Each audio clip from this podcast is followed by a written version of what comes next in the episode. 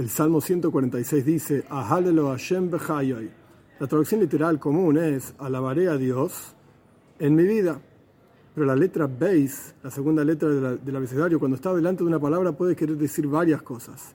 Bechayai es en mi vida, voy a alabar a Dios en mi vida, tengo mis asuntos y además de mis asuntos voy a alabar a Dios en mi vida. Pero hay otra traducción, Ahalelo Hashem, voy a alabar a Dios Bejayai, con mi vida, no en mi vida. Quiere decir que la vida de cada uno de nosotros, el hecho mismo de que estamos vivos, esto ya es una alabanza a Dios. La enseñanza aquí puede ser que tenemos que aprender a utilizar cada uno de los aspectos de nuestra vida, desde los pensamientos, las palabras, las acciones, en la vida material, etc. Cada uno de esos aspectos debe ser utilizado para la alabanza a Dios.